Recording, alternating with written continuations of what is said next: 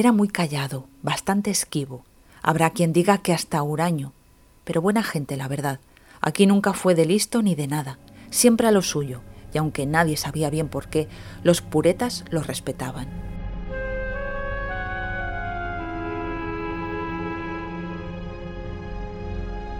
De modo que así empezó todo, al pasar esa puerta. El fin de semana en el que el Schuster obtuvo su primer permiso, al cabo de cuatro años de haberse comido el marrón por no delatar a Francisco. Cuando volvió era una puta leyenda. No puedo decir que a ninguno de nosotros le extrañase que conforme salía hubiese un taxi esperando en la calzada con las luces de emergencia puestas. Y el Schuster salió con su paso siempre renqueante por la cojera crónica, la novedad era tal que hasta cupo en su cabeza la idea de encorvar la espalda para acariciar el suelo con las yemas de los dedos y santiguarse después. El Chuster era irrepetible, único. El sol rebotaba en su calva cuando escuchó el claxon del taxi. Al verlo, se puso la mano en la frente a modo de visera y esperó lo peor. Se frotó la calva, meditando si acudir o no. Se alisó el bigote con el índice y el pulgar de su mano diestra, antes de echarse el petate a la espalda y caminar hacia el vehículo arrastrando la pierna mala. De inicio se le torció el gesto al comprobar que se trataba de Francisco. Lo vio ahí, en el asiento de atrás, sentado como en un trono sobre una tapicería de cuero impropia para un taxi común. Pero nada en Francisco fue corriente, nunca. Hubo un segundo de silencio antes de que el Schuster subiera al auto. Atrás quedaban los barrotes del centro penitenciario, y Schuster volvió la cabeza unos segundos hasta que el horizonte y el relieve terrestre los hicieron invisibles. Luego se acomodó en el asiento, ya con la vista al frente.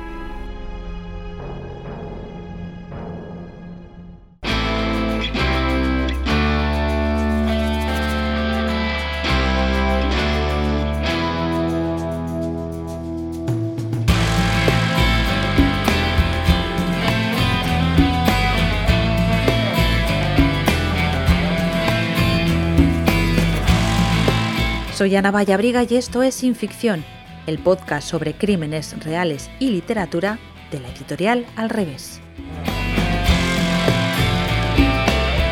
Un podcast donde los días 15 de cada mes hablaremos sobre libros de true crime y novelas policíacas.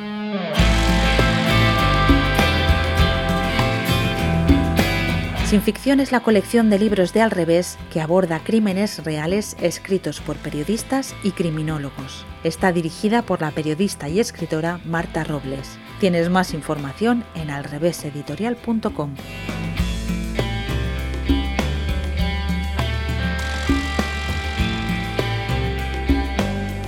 Soy José Ángel Mañas y soy el autor de En el descuento y es mi última producción. Soy Jordi Ledesma, novelista y soy el autor de En el Descuento.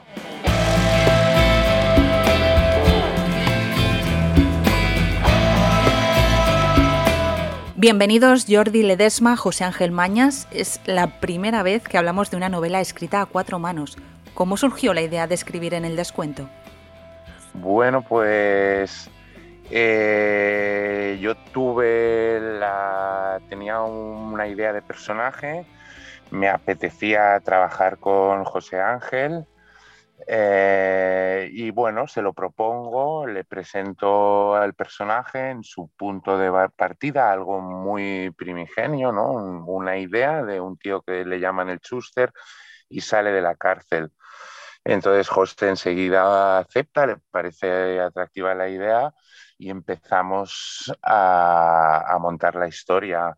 Eh, y él aporta la idea esta del viaje Madrid-Barcelona por, por una cuestión de, de sentirse cómodo él y que me sintiera yo cómodo a la hora de repartir la geografía. Y desarrollamos la historia y ahí empezamos a hacer ya, pues, a hacer literatura y a hacer muchas capas. Y, y bueno, José esto lo explica muy bien, no es algo similar a, un conjunto musical. Pues la, idea de Jordi, bueno, la imagen yo creo que es la adecuada, ¿no? Es de repente aparece un, guitarrista de una banda de, rock y trae un riff muy molón Y, bueno, a, los demás miembros les gusta, el, bajista añade su, su línea, el, batería le pone un ritmo y el, y el, cantante pues, le pone una letra. ¿no? Lo que pasa es que en este caso somos un dúo, es decir, por encima de ese, ese personaje que, que me trae, pues a mí se me ocurre el tema de la, de la geografía y, empezamos a, a, imaginar. ¿no? Y hay otro elemento que Jordi no ha mencionado y era el, em, um, el, argentino. ¿vale? Es verdad que queríamos un viaje, un viaje de noche. Entonces veíamos a dos personajes metidos en un, en un coche y en principio era un personaje enigmático que no sabía mucho, que tenía un asunto turbio. Y, bueno, lo que ocurrió es que ahí apareció Cisco, eh, Francisco, que es el jefe de Chuster, aquel por el cual se ha pasado cuatro años en, la, en el talego, y eh, de alguna manera, eh, bueno, Cisco le comió la, tostada al, argentino y al ser, el dueño de unos clubes de carretera, etcétera, pues le dio como una dimensión mucho más social a la, a la novela, ¿no? y un arraigo más fuerte en la, en la realidad. Y bueno, es sencillamente capas sucesivas eh, que, bueno, que fuimos, eh, fuimos, eh, nos fuimos pasando las, las ideas el uno al otro y fue creciendo la novela. Sí, por cierto, le comentaba a Jordi que en ese viaje en carretera hacéis una parada eh, en mi pueblo, en Candasnos. me, hizo mucha gracia leerlo en, el libro. me hizo mucha gracia, pero bueno. Esta es una novela negra en la que los protagonistas son los delincuentes y en este episodio de Sin Ficción vamos a hablar precisamente de los códigos, de las leyes no escritas que rigen el mundo criminal. ¿Qué tiene este mundo que atrae tanto a los escritores? Bueno, yo creo que eh, el mundo del crimen, el mundo del AMPA, el mundo de la calle en general y, de la calle a diferentes estratos sociales, creo que siempre ha sido muy literario. Sí que es verdad que los escritores de, de ficción pues le dan una pátina romántica que, bueno, yo siempre digo que uno sale de ver El Padrino y quiere ser Michael Corleone, ¿no? De alguna, y luego, eh, luego hay otra realidad que es mucho más dura, pero siempre hay un morbo, ¿no? Las páginas de sucesos de los diarios eh, son muy, muy seguidas y pues creo que es bastante atrayente, ¿no? Y, saber sobre todo de lo que es capaz de hacer eh, el ser humano, ¿no?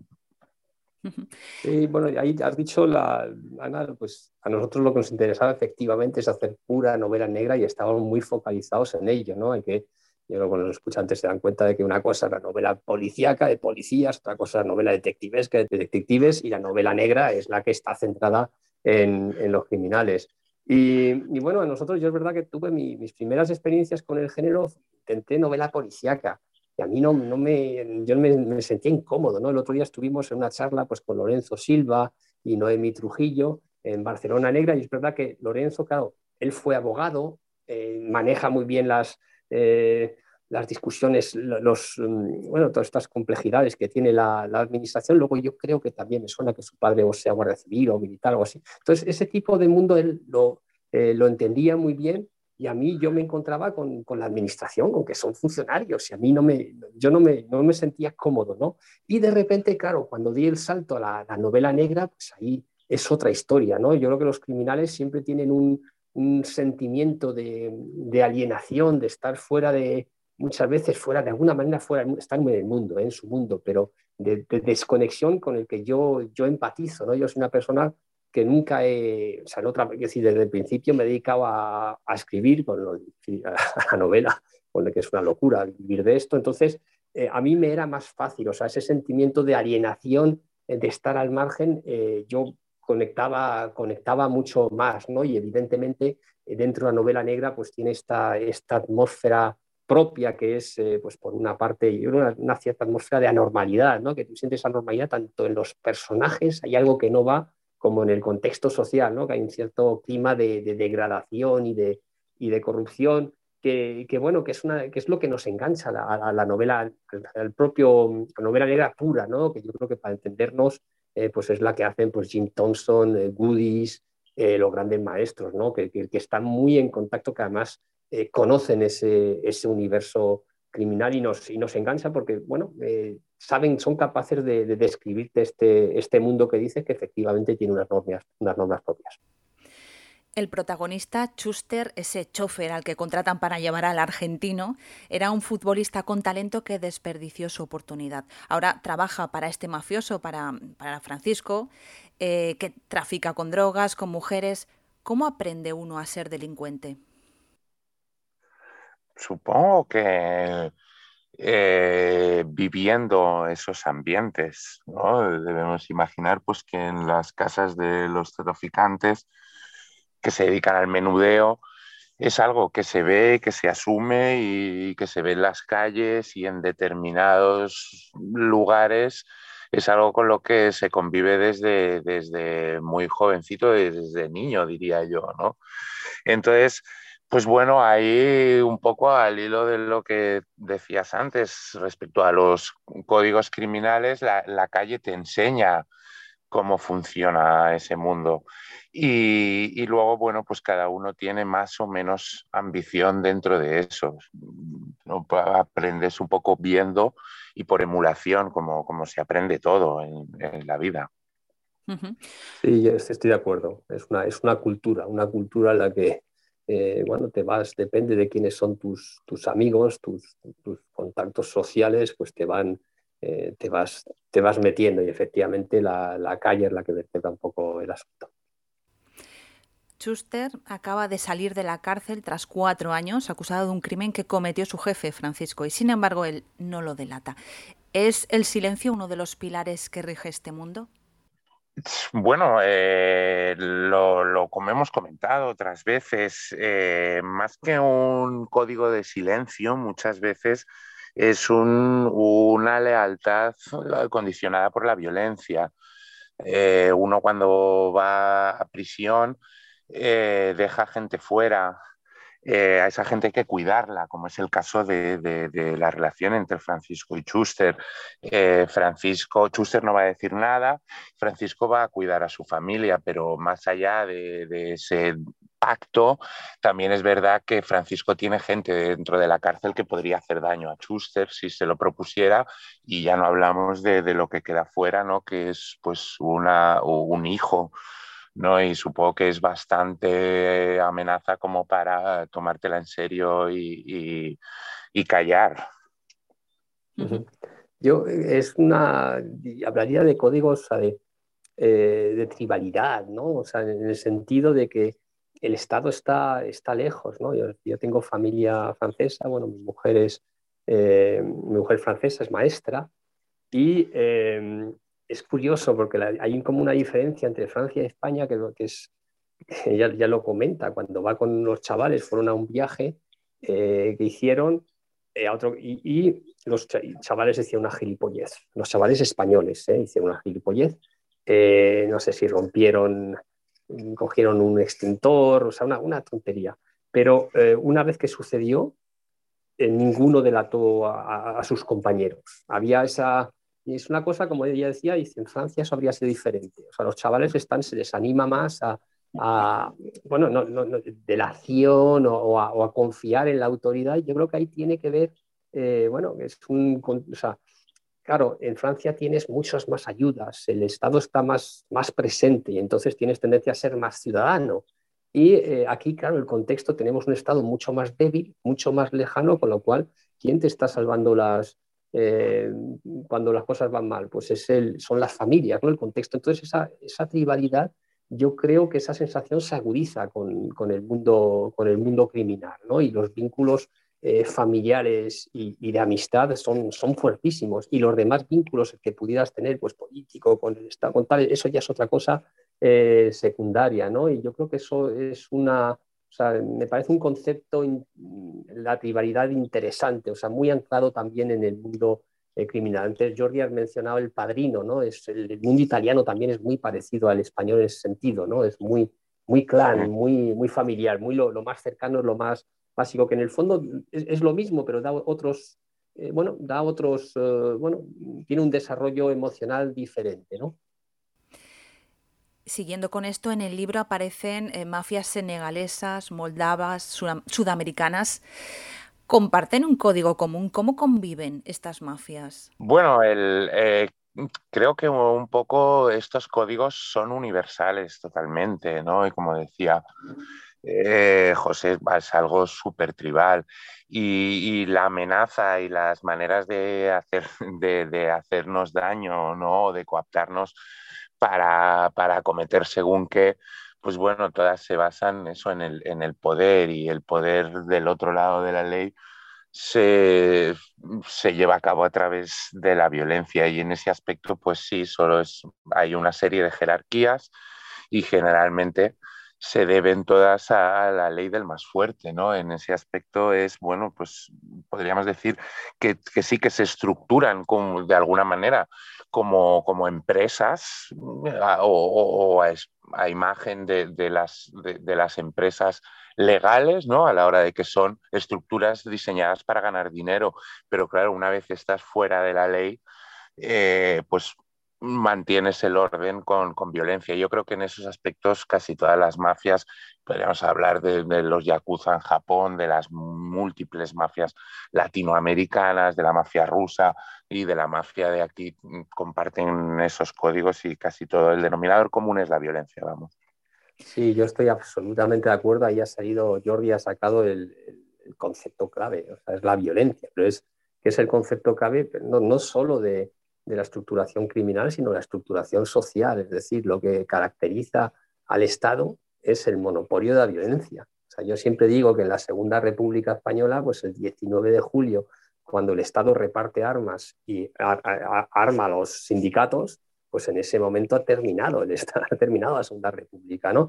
Entonces, eh, ¿qué pasa? Que ese ejercicio de la violencia, ese monopolio, lo puedes mantener en ciertos contextos. ¿no? Si, tipificamos un poco lo que es la sociedad, pues tenemos una parte, eh, bueno, las, casas privadas, donde en teoría no, no, entra, eh, tendríamos los centros, espacios un poco comerciales, tendríamos eh, los, los, propios, las instituciones, que es donde se, se, nota más el, el, poder del Estado, y luego estaría la, la, calle, ¿no? Lo que pasa es que la calle es como una especie de, de espacio intermedio el problema es que, claro, cuando hablamos de calle no hablamos de, la castellana o de la diagonal, sino cuando decimos eh, esto es la, ley de la calle o este hombre tiene calle, es, otra cosa, ¿no? Es ese, ese espacio intermedio donde eh, en muchos sitios, en muchos, muchas barriadas, pues el, Estado no, no, llega, ¿no? Y entonces al, al, no llegar, pues quien tiene la violencia es quien, es quien manda. entonces la cuestión es eh, ¿quién, quién, es esa, quién manda en cada, en, cada espacio, ¿no? Y, y, luego, bueno, pues estas, al final todas estas estructuras, estas mafias, funcionan como, eh, son estructuras eh, no paraestatales, pero bueno, que en el fondo buscan el mismo, lo mismo, que es un poder sobre una serie de, de territorios. Lo que pasa es que, bueno, van llenando de alguna manera allí donde no llega el Estado, pues llegan ellas, ¿no? Y, bueno, resultan al final complementarias porque también tienen unos, unos códigos y también tienen unas jerarquías y una manera de, de, funcionar, que es, una sociedad paralela. Para hablarnos de lo que sucede en el interior de las cárceles, contamos con Manuel Llamas, jefe de servicios en una prisión española. Yo creo que el único código que, que tienen ellos entre sí es el del silencio nadie se puede chivar de lo que haga otro compañero. Ese que se chiva es un chota y lo lleva, lo lleva bastante mal. La mentira generalmente eh, es hacia, hacia los funcionarios. Mienten a los funcionarios al no asumir la responsabilidad por algo que hayan podido hacer eh, dentro de la, de la prisión. Eh, y también depende sobre todo de la personalidad de cada uno. Es exactamente igual que, que en la calle, cada uno tiene una personalidad y hay quien dice a lo hecho pecho, sí señor, he sido yo y me como lo que tenga que comerme y hay quien quien se está constantemente negando lo que ha hecho, aunque haya sido grabado por cinco cámaras y haya sido perfectamente identificado todo depende de la personalidad de, cada uno. Me gustaría recalcar que, la cárcel no es más que un reflejo de la sociedad. Todo lo bueno y todo lo malo que nos encontramos eh, fuera en la sociedad nos lo podemos encontrar dentro. O sea, hay delincuentes que son unas bellísimas personas que una vez han cometido un error y lo están pagando. Y hay auténticos eh, malvados y hay gente, pues, oye, está claro que es mucho más fácil ser honrado dentro de una familia honrada que ser honrado dentro de una familia que se ha dedicado al delito durante toda su vida. ¿Se puede ser un lobo estepario en, el mundo de la delincuencia? No, no, no.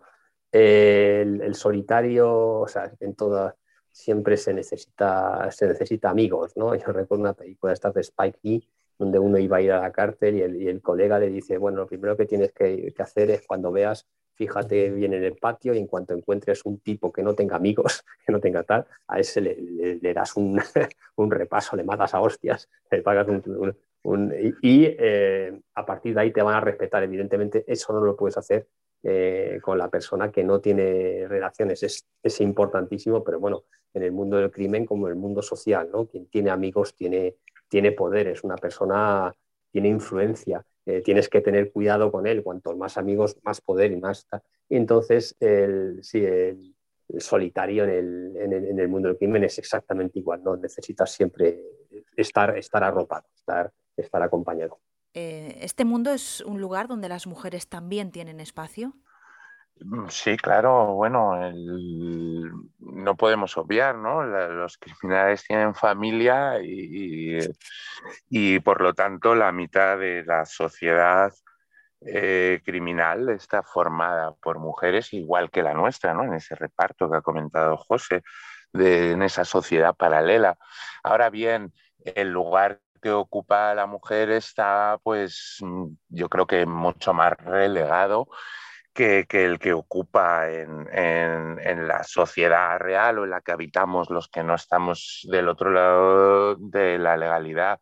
Y simplemente, pues bueno, por, por esa tribalidad y por, y porque en respuesta a lo mismo es un mundo muy violento eh, en el que si alguna mujer puede eh, buscarse la vida o, tener un, espacio de control siempre es amparada pues, por un marido, por un hijo, por un sobrino o por un grupo de ellos. ¿no? Es, un mundo difícil para las mujeres y creo que es más machista que el resto de la sociedad. la fragilidad de la mujer es, claro, en cuanto a donde se la sexualiza ¿no? muy rápidamente. Eh, esto, esto nos lleva un poco a los, la red de clubes y, cómo, claro, es el objeto eh, sexual por excelencia, que también hay, hay, hombres eh, sometidos a ese tipo de tratos, pero e, e, es, menos, ¿no? Yo creo que efectivamente lo que dice Jordi, ahí hay un machismo en, el, eh, en esta sociedad paralela que es el, el mundo del crimen, donde, claro, como está quizás, como está tan basado en la violencia, pues el hombre es quien suele tener mayores, mayor repertorio, una mayor cultura y, impone, más, impone más su ley, ¿no? O sea que posiblemente sí, sí me, ha gustado esa formulación que ha dicho y estoy de acuerdo en que es un mundo más, más machista que la sociedad civilizada, vamos a decir. Respecto a lo que me preguntas de las cárceles de mujeres eh, o de los módulos de mujeres en las cárceles generales, eh, yo no he apreciado excesivas diferencias entre el modo de comportamiento de, de unas y de otros. Simplemente en las cárceles donde hay niños, porque los niños pueden estar con sus madres hasta una determinada edad, eh, pues parece como que la presencia infantil suaviza un poco el, el, ambiente. Pero en general no he visto yo excesiva diferencia o prácticamente ninguna diferencia entre las, los módulos de mujeres y los módulos de hombres. En este mundo violento que planteáis en el libro, ¿qué es lo que un delincuente no puede permitir? ¿Cuáles son esas líneas rojas? Bueno, en el, en el caso de Schuster, y, también, pues hilando un poco con lo que comentábamos antes, o, tú le preguntabas a José si tenía lugar ¿no? ese, ese, ser solitario enfrentado a todo, creo que es algo muy literario, ¿no? Bien como ha dicho José, quizá en un mundo fuera de, de, la ficción, ¿no? En, en, un mundo real necesitas unos apoyos y Schuster sí que los tiene, pero, pero lo que tiene Schuster son un código moral de alguna manera inquebrantable, ¿no? Y un sentido particular de la justicia y, bueno, está claro que, que, lo va a llevar hasta la última consecuencia. Creo que es lo que lo hace un personaje singular. Singular y atractivo, ¿no? Yo creo que es lo que te engancha a Schuster es que efectivamente él navega en ese mar de, de, fango y, sin embargo es capaz de, de, mantener la cabeza alta, ¿no? Que tiene esa, esa um, dignidad como a prueba de, de buembas, ¿no? Yo creo que eso es lo que le hace simpático y lo que realmente eh, te atrae de él, ¿no? Y efectivamente tiene un, un sentido a justicia social eh, fuerte y, y, eh, también tiene esa individualidad que es verdad que Jordi ha, resaltado que quizás es un rasgo como muy, muy literario, ¿no? En todo caso, claro, es nuestro héroe y tienes que darle esa, esa singularidad y trabajas con, con ello, ¿no? Con estas, hay, hay, una parte, claro, aquí se juntan los códigos de la, la calle, por decirlo así, los códigos realistas y eh, con los códigos literarios del, del, género negro, ¿no? que también están, están presentes y nosotros hacemos una mezcla de las, de las dos cosas, ¿no? y ahí es lo, es lo que es la literatura negra. Pero, por ejemplo, en el caso de que te deban dinero, eh, pagar las deudas, hacer que paguen tus deudas, eso imagino que es importante, ¿no? En un mundo tan violento donde las leyes las marca el más fuerte. Totalmente, eso ahí necesitas eh, el respeto. Si no te respetan, es que el problema es que te deja de pagar uno y no te paga nadie.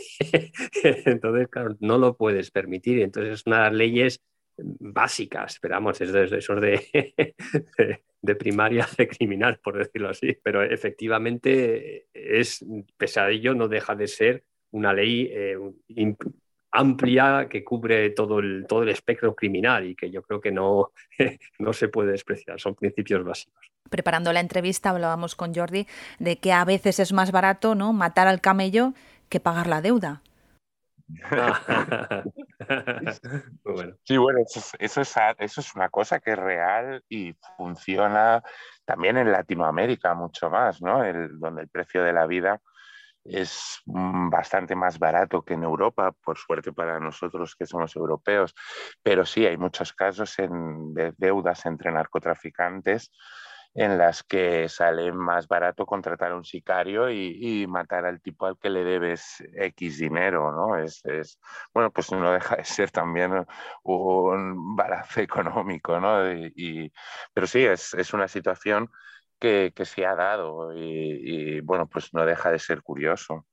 Parece que el mundo de la delincuencia transcurre en una esfera paralela, pero las clases altas, las clases medias, tal y como reflejáis en el libro, tienen relación con, con los delincuentes.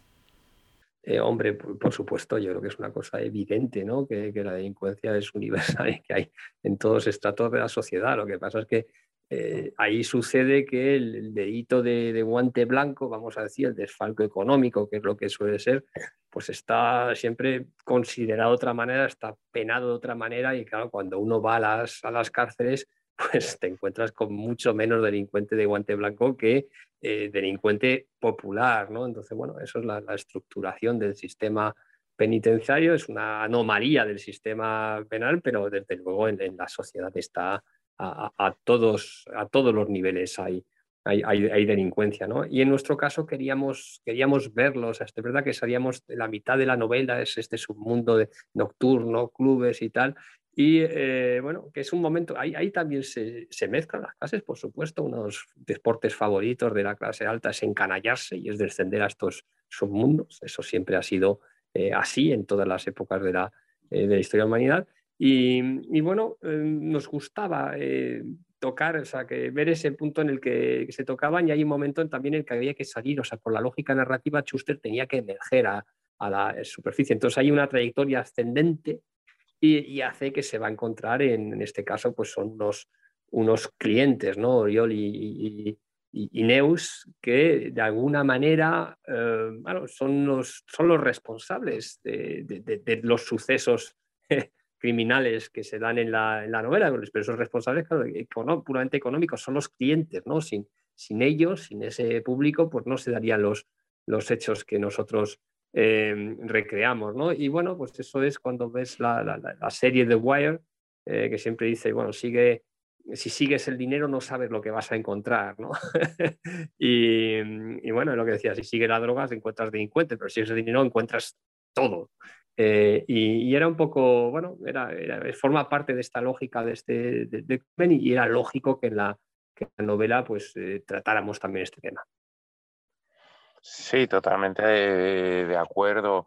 Eh, supongo que esa relación nace de, las, de ciertas necesidades que pueda demandar la clase alta y, creo que ahí em, emerge, emerge, una figura como son las de los conseguidores, ¿no? También muy atractiva, gente que es capaz de bucear en los dos mundos y ser una persona resuelta en los barrios periféricos donde, como comentaba antes José, no llega la autoridad y mezclarse con la autoridad del lugar y luego también saber pues aguantar el tipo y, y saber relacionarse, sobre todo para que esa clase alta te acepte como, como elemento de, pues, ese puente ¿no? con, sus necesidades, ya sea a nivel de drogas, sea a nivel de pues, necesitar algo vital para ti o, podríamos hablar hasta de matar a alguien. ¿no? Hay gente que sabe desarrollar esa labor comercial y también es súper, súper llamativo ¿no? y llama mucho la atención. Y el, el dinero es importante. Jordi menciona siempre, es verdad, que hemos hablado mucha violencia, el dinero. El dinero es una, eh, mercantiliza todo, ¿no? Y está, claro, totalmente presente en el crimen. Al final es un negocio, es un negocio, responde a esa lógica, lógica comercial. Algunos delincuentes muestran rasgos psicopáticos, pero otros no lo son. Y eso es, también resulta sorprendente, ¿no? Que, sean tan parecidos a nosotros, que supongo que ninguno de los tres somos de aquí ningún delincuente, ¿no? Pero eh, es sorprendente. Hombre, es que somos humanos, todos hemos delinquido a pequeño nivel. A ver qué va a salir aquí. ¿Quién, claro, ¿quién, no ha, no ha, cometido un pequeño desfalco? ¿Quién no ha cometido, quién no ha hecho una... Hay, cosas, o sea, es, es, lo que pasa es una cuestión de quién no ha robado alguna vez, o sea, ¿no? Mira, pregúntaselo a Cifuentes, o sea, quiero decir que, que todos tenemos, o sea, son pulsiones humanas todos hemos resuelto con la violencia nuestros problemas en el, patio del colegio o en el barrio o en... Eh, entonces todos hemos recurrido, es una, es una, es decir, todos tenemos esa, esa componente, creo que no hay nada que nos distinga más, más allá de la, de la cuantía, ¿no? De esa gente que, que pueda estar un momento en la, en la, en, la cárcel, ¿no? O sea, eh, entonces, bueno, es, es, es un es una cuestión de, cantidad en, todo caso y no de, no de, no de calidad lo que, lo que nos diferencia, pienso yo, ¿eh? así a primera, a primera bote pronto. Eh, José Ángel, pero sí que es verdad que tú estás comparando eh, el que nosotros tenemos rasgos de, bueno, hemos podido cometer algún pequeño delito o usar métodos poco lícitos, ¿no? Pero yo creo que lo que más llama la atención es justo lo contrario, que esas personas a las que consideramos tan diferentes a nosotros, de alguna manera, o tan alejadas, puedan mostrar a veces eh, tanta violencia y a la vez tanta ternura o, emociones tan parecidas a las nuestras como con su familia o en otros entornos, ¿no? Eso resulta más inquietante, yo creo. Sí, eh, pero bueno, ahí yo creo que Jordi antes ha mencionado El Padrino, yo creo que es una grandísima película que nos gusta a todos, y, que gusta también, que influenció mucho a los, mafiosos, les encantó en su, en su momento, porque claro, tiene ese, ese contraste entre, por una parte, efectivamente, el negocio que, eh, que maneja, que es, la, que es la violencia, y por otra parte, pues un, código propio. Yo creo que todo el mundo a su, a su manera eh, se, precian de, tener algún tipo de, de ética ¿no? y, y, de, líneas rojas y de eh, hasta aquí es legal, hasta aquí se puede, está permitido y a partir de aquí no, ¿no? Pero, mm, pero bueno, no sé, no sé si qué piensas tú, Jordi. bueno, yo creo que es un rasgo que sí que llama la atención, ¿no? Porque, bueno, quizá cierto porcentaje ínfimo de, los ejecutores de la mafia, digamos que son psicópatas, que ya les, les, va bien el trabajo. Pero luego sí que es verdad que hay gente capaz de, manejar esa violencia y luego vuelven a casa y pues dan, preparan biberones, ¿no? y con sus hijos pues son gente tierna, sí que llama la atención, ¿no? En, eh, ese juego, pero bueno, responde eso a un rasgo total de humanidad, pero lo podríamos llevar también a cualquier terreno profesional, ¿no? Hay gente, hay, pues yo qué sé, directores ejecutivos que son tiburones despiadados, que, que someten a sus empleados y luego, pues supongo que serán padres excepcionales. ¿no? yo estoy bastante de acuerdo en que es, eh, forma parte de la humanidad ¿no? y necesitas también un poco ese disfraz para hacerte imponer, pero luego tienes tu corazoncito. En alguna ocasión hemos hablado incluso de Francisco, ¿no? que es el personaje pues, que lo hemos construido para, para producir cierta repulsión, pero no deja de ser un tipo muy humano y cuando lo analizamos en profundidad muy vulnerable incluso, ¿no? Eh, y creo que eso es súper interesante. Luego hay un rol, o sea, hablando de eh, profesiones sociales, una que está clara, o sea, que hablando de violencia, pues es los soldados, ¿no? Que les exigimos que sean violentos cuando queremos que sean violentos en situaciones que estipulamos que aquí es correcto matar a gente y hacer esta cosa, más o menos, y luego queremos que, que paren, ¿no? Y también eso respetamos. Entonces, claro, según cómo eh, son comportamientos que también los, eh, los bueno, los, los, los, incluimos dentro de, del espectro que, que, consideramos eh, socialmente aceptables, ¿no? O sea, en el fondo el crimen no es más que un pasito más allá, e, e, e, es, lo, es lo mismo de alguna manera, es un mundo con, eh, aparte, pero con unos códigos muy similares, ¿no? Porque en el fondo son, todos somos, sí, es lo que dice Jordi, somos humanos. Me comentabas, Jordi, eh, fuera de micro, que algunos delincuentes se fugan de la cárcel solo para irse a tomar unas copas con los amigos. A mí eso me dejó impactada. Sí, bueno, he, conocido algún caso de, aprovechan una excursión o alguna actividad que hagan y luego va la policía y los pilla en casa de, en casa de su madre, ¿no? E, es, eh, ese caso que yo te comentaba, ahí han detenido al tipo en casa de su madre y había estado por ahí por el barrio tomándose unas cervezas. Bueno, es pues eso, la tentación, el... pero yo creo que esto también es, es muy humano, ¿no? Y luego a ese hombre le, le cae pues más condena o, tendrá una penalización de alguna manera, pero le da igual o, en ese momento le da igual, ¿no? También nos ha pasado, si lo llevas al ámbito de niño, pues yo qué sé, yo a veces me he quedado más rato que jugando en la calle sabiendo que si llegaba tarde mañana me iban a castigar, pero bueno, te da un poco igual, ¿no? Y, y esto sí, lo comentábamos dentro de una delincuencia mm, más mundana, también más amable, en un contexto más social, de falta de, aspiraciones y sobre todo en, una situación de desigualdad respecto a muchas cosas. A mí me gustaría romper una lanza por, por todos los compañeros que estamos trabajando dentro de las instituciones penitenciarias y en contacto directo con los internos. Eh, y siempre con escasez de medios y con escasez de personal y con la única defensa de un bolígrafo y un walkie-talkie. La misma gente que vemos en los telediarios que roba, que mata, que viola, que secuestra, es la gente con la que nosotros tenemos que pasar muchas horas de nuestra vida. Y es un trabajo difícil y complicado. Nadie entra en la cárcel porque quiere y ahí tiene que someterse a unas normas y una disciplina que no acepta en muchos casos no la acepta.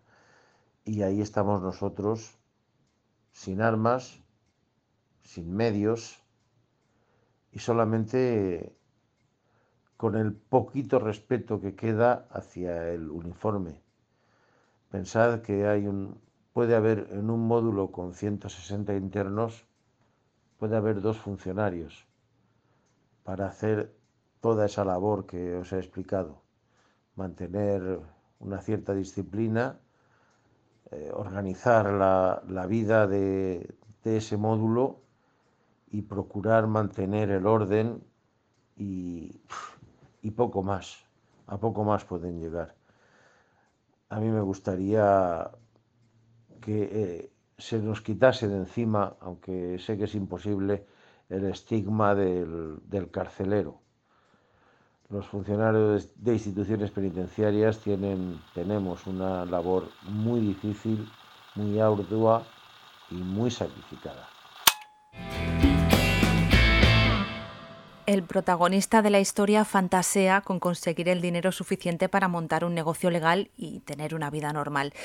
¿Es fácil salir del mundo de la delincuencia?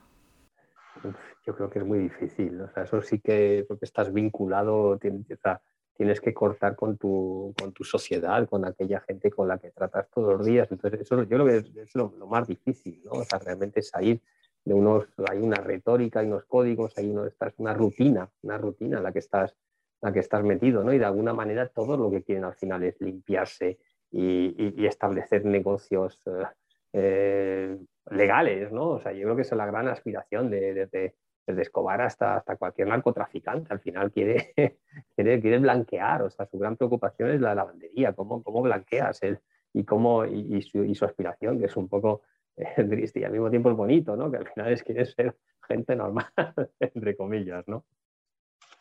Sí, bueno, yo eh, creo que en el, en el caso de Schuster, lo que le pasa a Schuster es que eh, principalmente él solo sabe hacer dos cosas, lo que hace con Francisco y jugar a fútbol. El jugar a fútbol quedó atrás hace demasiado.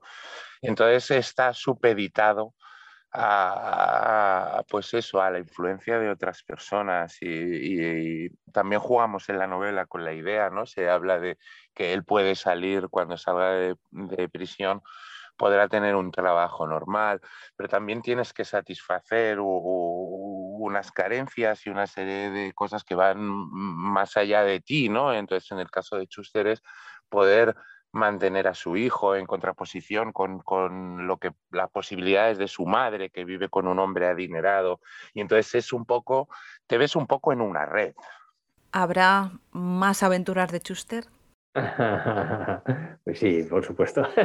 estamos, estamos trabajando en ello. Es que Schuster es más que es un universo, ¿no? Es un universo que ya hemos em, arrancado y que, y que ha de crecer, ¿no? Tal y como lo dejamos, pues está claro que hay, eh, hay muchas cosas por, por, decir, ¿no? Yo creo que, bueno, no pensamos, o no, yo creo que Jordi y yo, o sea, no, no, nos gustan tampoco las series demasiado largas, o sea, no está, no está pensado así. Yo creo que las series tienen realmente la pensaba una serie en primer lugar, es verdad que es Schuster, pero, mm, pero al mismo tiempo es, es, alguien o sea, que, que, no lo llevaremos más allá de, de, cuando que pensemos lo que pensemos que debe, eh, que puede dar de sí eh, este universo, ¿no? Pero vamos, creo que por el momento está claro que, que Schuster tiene, o sea, que dan ganas yo a juntar un poco por la reacción de los, eh, lectores que la gente pide más y que nosotros pedimos más, ¿no? Y le pedimos más al personaje y el personaje está dispuesto a darnos, a darnos más. Entonces, eh, por lo menos una segunda seguro. y luego a partir de ahí, pues veremos la sensación que, tengamos cuando, cuando acabemos con la segunda. Mm, y bueno, creo que José lo ha contestado todo, ¿no? Yo también creo que las sensaciones que hemos tenido respecto a una de las cosas que nos propusimos era escribir una novela de género pura y dura. Y, al principio de la entrevista lo ha dicho José, ¿no? Pues eh, ¿cómo, por qué nos gusta Woodies, por qué nos gusta Thompson, por qué nos gusta Rendell, por qué nos gustan determinadas novelas, por qué nos gusta Prótesis de Andrew Martín y, en, ese, eh, en ese estudio o, emulación creo que, nos hemos sentido muy cómodos y, hemos sido capaces de generar un personaje, como dice José, que es capaz de darnos más. ¿no? Y bueno, dentro de ese juego de, de querer reconstruir esa novela negra, creemos que podemos seguir mantener el personaje, mantener el tono y, crear por lo menos otra, ¿no? Como, bien dice José, sí, sí, muy contentos y con ganas. Recordad en el descuento de Jordi Ledesma y José Ángel Mañas. Muchas gracias. A vosotros. A vosotros. Si no quieres perderte ningún episodio, suscríbete al podcast. Y si el capítulo te ha gustado, sería estupendo que nos regales unas estrellas o le des a me gusta. Ya sabes que estaremos de nuevo contigo el día 15 del próximo mes. Gracias por escucharnos y por leernos.